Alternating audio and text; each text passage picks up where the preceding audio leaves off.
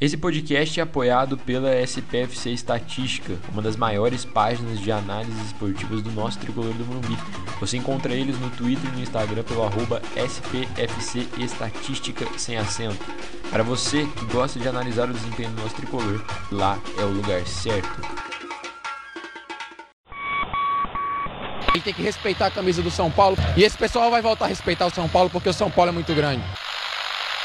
Na hora que vocês subirem dentro do campo e ver aqueles caras ali em cima, olha para cima, olha onde vocês estão, olha, olha o que, que vocês estão usando, olha a oportunidade que Deus deu na vida para cada um de vocês. O maior time do Brasil chama-se São Paulo Futebol Clube. Sei que são mais de 12, 13, 14 milhões de São Paulinos, é pra vocês, não meu. Esse time que luta, que tem mais brilho do que qualquer outra coisa no mundo. Nós amamos vocês, esse título é pra todo São Paulino.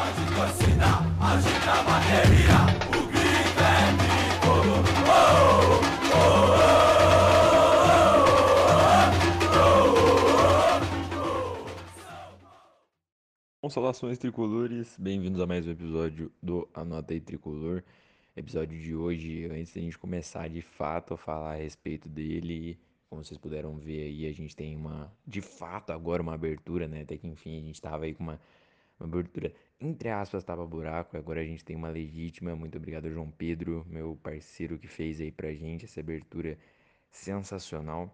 E como prometido lá no nosso post da agenda da semana, que se você não viu, você tem que seguir a gente tanto no Instagram quanto no Twitter para acompanhar esse tipo de conteúdo.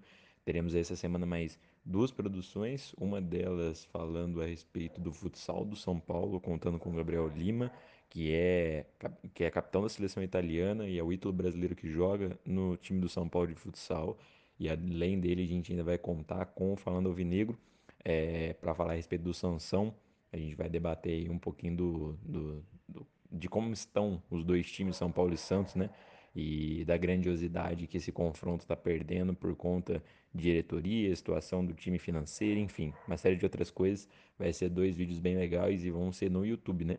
Já falei que vão ser vídeos, então vão ser lá no YouTube, no nosso YouTube, então já segue o Anota lá no YouTube.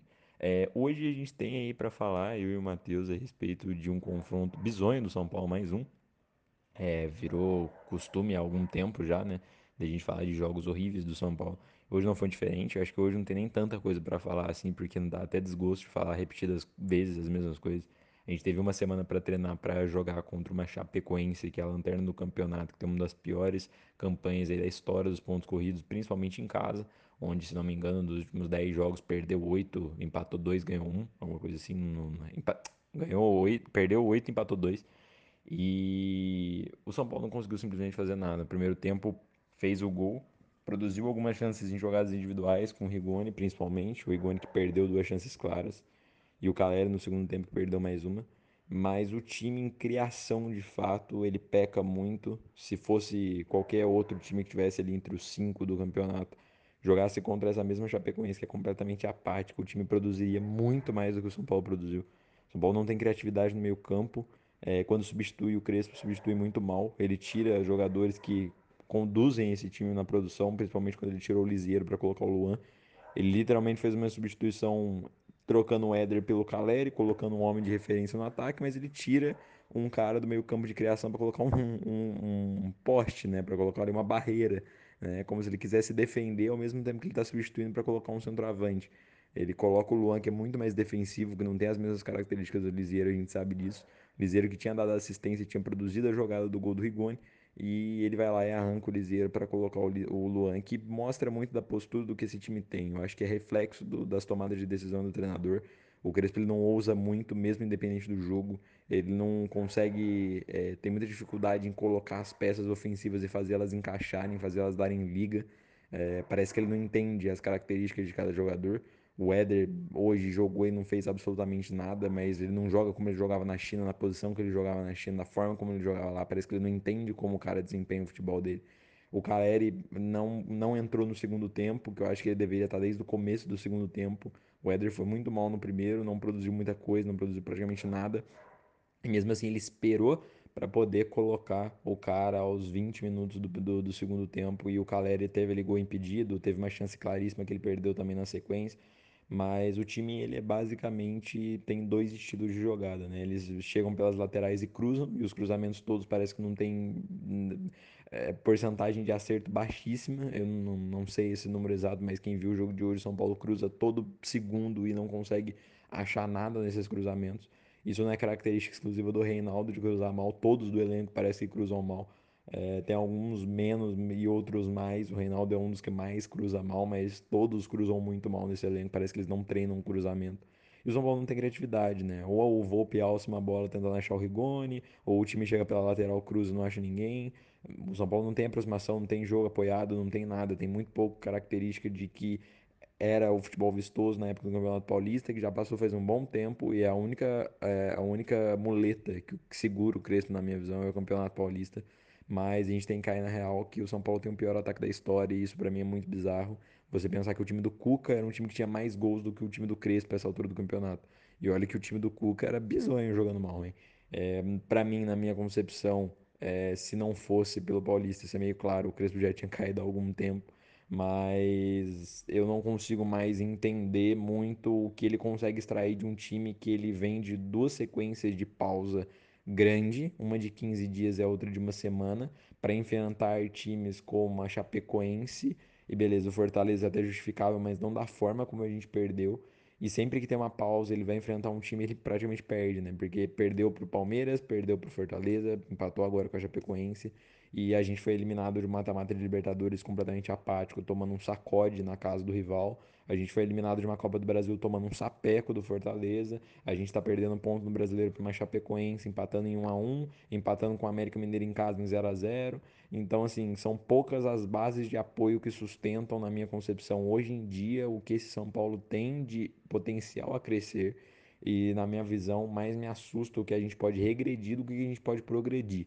É, eu entendo que, na minha cabeça, muitos jogadores estão. É, é, vinculados à ideia do Crespo, como Lisieiro, eu acho que é o case de maior sucesso dele, da forma como o Lisieiro atua, ele recuperou muito bem do, do Lisieiro, mas eu entendo que talvez muitos jogadores não conseguem ter essa conexão com, com o Crespo, eles não conseguem entender, hoje ele fixou o Luciano, ele deixou o Luciano de costas para o gol em muitos momentos, isso para mim é um, um, dos maiores absurdos que a gente pode fazer, se você quiser colocar o Luciano como meio atacante, ele tem que ficar de frente para o gol, ele não pode ficar de costas, então isso foi mais um erro dele, deixou o Luciano fixado, isso foi um absurdo, é, o Rigoni, se não fosse o Rigoni, que é o salvador da pátria, basicamente o São Paulo estaria fadado ao caos, basicamente.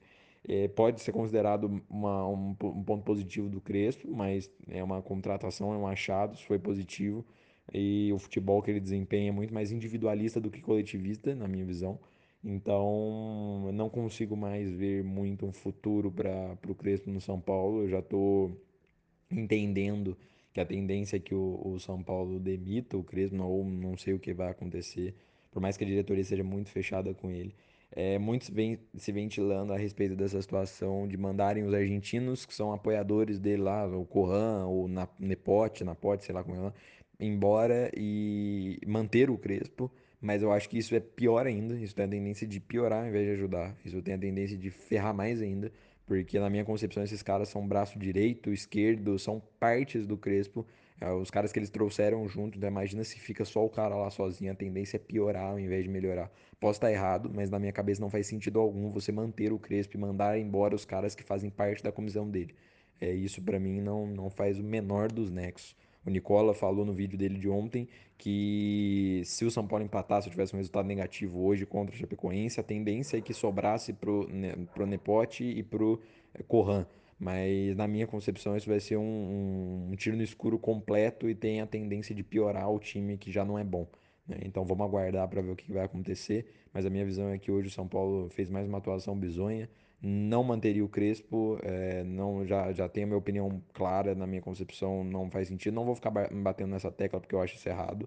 Enquanto o cara tá lá, a gente tem que apoiar, só que na minha concepção, a minha opinião é não, é, não sou fora Crespo, mas sou um cara que não manteria. É, não temos muita opção de mercado, isso é um fato que apoia até a permanência dele. Agora, outros fatores aí extra, o São Paulo não, não se ajuda, ele não se ajuda. Então a gente tem que ver o que nos espera porque, sinceramente, se a gente não ficar entre os nove do brasileiro e garantir essa vaga, pelo menos para a pré-Libertadores, vai ser um dos maiores vexames da história de São Paulo. O primeiro brasileiro, se eu não me engano, que tem nove componentes para Libertadores, nove times para disputar a Libertadores.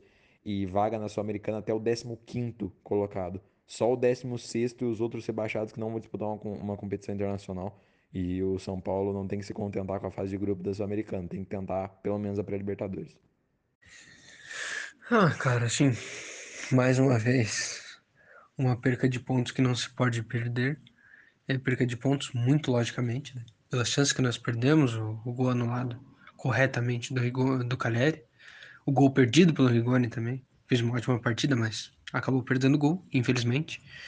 E bato na mesma tecla que eu, que eu venho batendo alguns episódios já, que é de que o time do São Paulo não é, não é bem treinado, que o Crespo não é mais esse, não é mais, e para mim nunca foi esse treinador que, que tanto se pintava ser.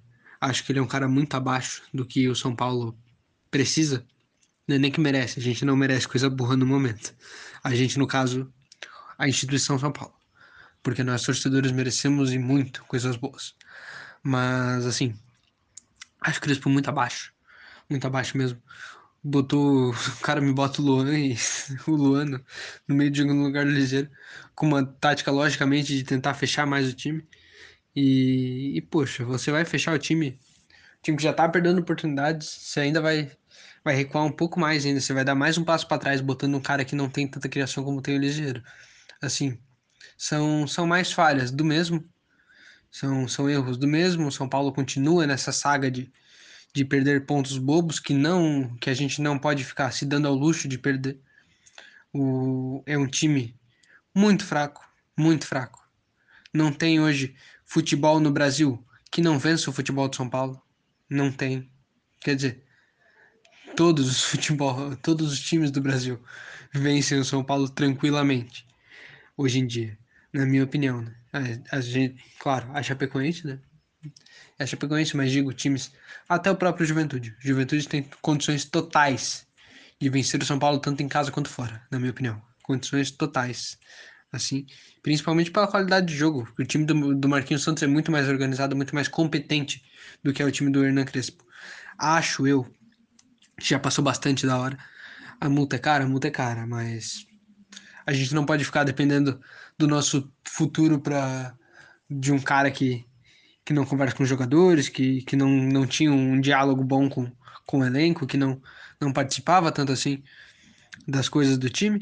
E a gente vê isso fruto, esse fruto na, na minimização, minimização do que do que podem jogar os atletas do São Paulo. São Paulo vem sido cada vez mais cada vez mais, mais fraco, cada vez mais apático. É um time muito pragmático, é um time muito. se repete muito, sabe? São jogadas repetidas. O, o São Paulo, para conseguir criar, algumas vezes precisa do. Do Léo chegando lá em cima, com o Léo chegando lá, pisando no último terço do campo, no penúltimo terço do campo, praticamente, para conseguir achar um passe como ele deu para o Luciano na primeira etapa, que o Luciano acabou perdendo o gol. Assim, o São Paulo virou um time, virou um time que, que os adversários, se, se tiver um, um mínimo de estudo, sabe como vai jogar. O São Paulo não é diferente. O São Paulo não muda. O São Paulo não, não é. Não é como a gente pode dizer, não é criativo. O, algo que o nosso, nosso grande carrasco Daniel Alves disse no Flow essa semana sobre as três áreas do campo. O, a área de perigo, a área de construção e a área de criação. O, o São Paulo não existe área de criação nem de construção, porque o São Paulo não constrói direito. O São Paulo é uma é um total zona de perigo. É um time que não respeita as zonas do campo, que não cria quando é para criar, que não constrói quando é para construir. E assim, é, é bizarro isso. Isso é bizarro.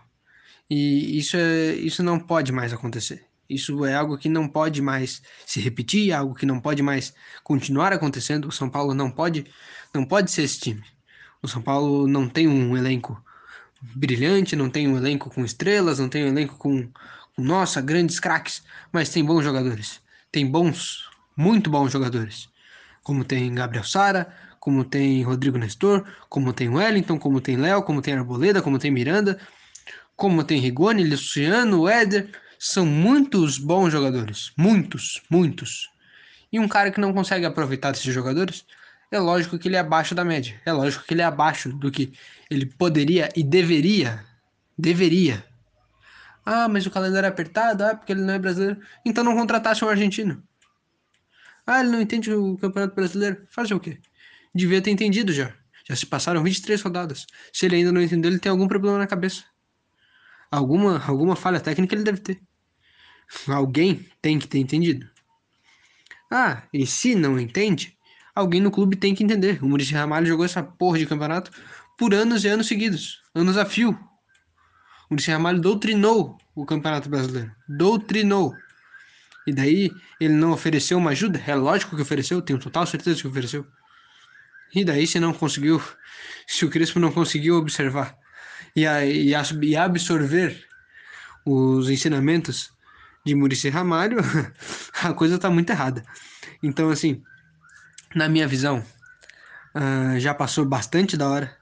Eu sou um dos caras que acho que eu sou pelos, pelos caras que eu conheço, eu acho que eu devo ser o primeiro cara que começou a pegar no, mais no pé do Crespo, devido às atuações mais, mais raras. Eu até peguei no pé dele lá contra o Racing, na primeira, no primeiro jogo da fase de grupos lá na Argentina. Fui, eu peguei no pé dele naquela vez, me encheram o saco, bateram pra caralho em mim, mas fazer o quê?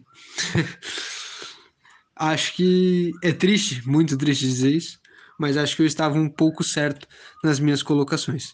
O São Paulo deixa de ser um time ofensivo, que era algo que se prometia, um time de espírito vencedor, que, que tinha um futebol para frente, um futebol ofensivo, que o Crespo era um cara muito ofensivo no, no Defesa e Justiça, que não tem nada de defesa. E acho que essa promessa que, que tanto me encheu os olhos, ela foi se despencando cada vez mais conforme o Crespo ia se mostrando o treinador de São Paulo e hoje ela se despenca por total e completamente.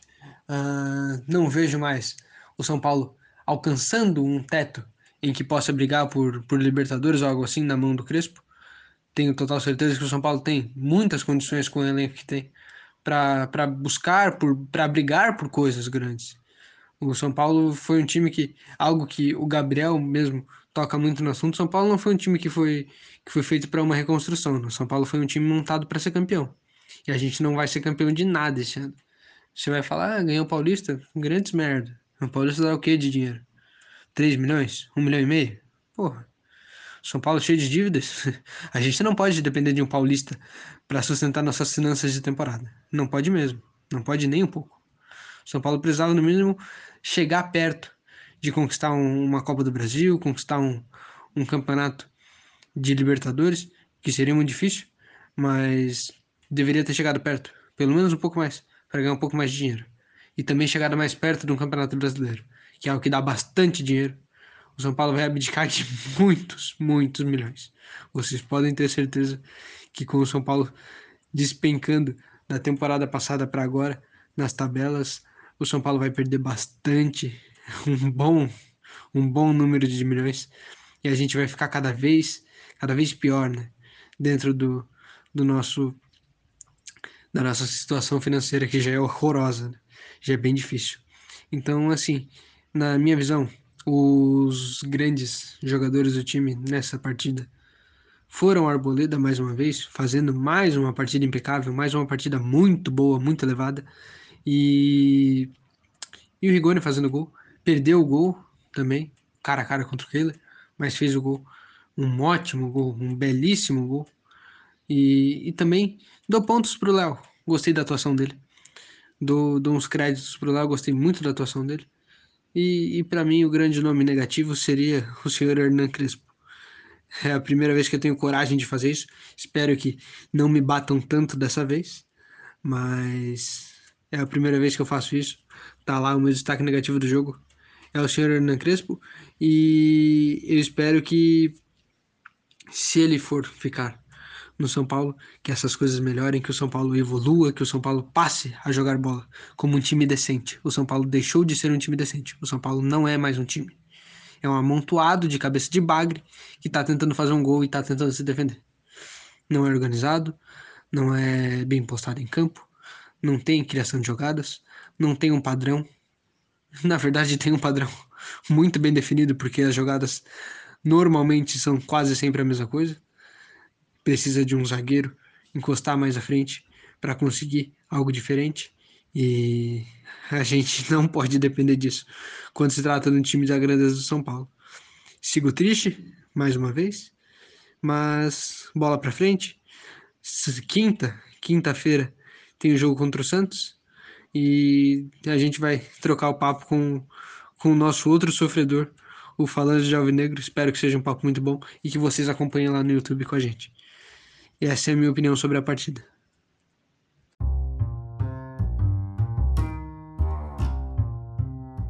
Passada aí Matheus, é, mais uma vez gostaria de agradecer ao João Pedro pela intro, pela nossa nova abertura aí do Anota, espero que vocês tenham gostado. Se vocês puderem deixar o comentário lá na nossa postagem do Twitter a respeito da, da introdução, faz muito bem pra gente. É, lembrando que agora o São Paulo só volta a jogar. Volta, só volta não, né? Já volta a jogar na quinta-feira. É o retorno do público Morumbi. Vamos começar aí a xingar esses perninhos que estão jogando. É, vamos ver como é que vai ser esse confronto do Super Carilli contra o São Paulo de Hernando Crespo. Vai ser uma parada bem curiosa, para não dizer outra coisa. E logo na sequência, não se esqueçam, no dia seguinte dessa partida tem o episódio no YouTube do Falando Alvinegro. É, se não me engano, na quarta, não lembro, tá lá na agenda, não lembro agora de cabeça. O episódio com o Gabriel Lima falando sobre a importância das multimodalidades dentro do São Paulo. Então tá tudo aí, anota aí tricolor na sua agenda, porque essa semana vai ser muito boa mesmo com o time uma aposta. É, e não se esqueçam, por mais que seja difícil, que hoje o São Paulo é meu sorte nosso do que nós mesmos. Valeu!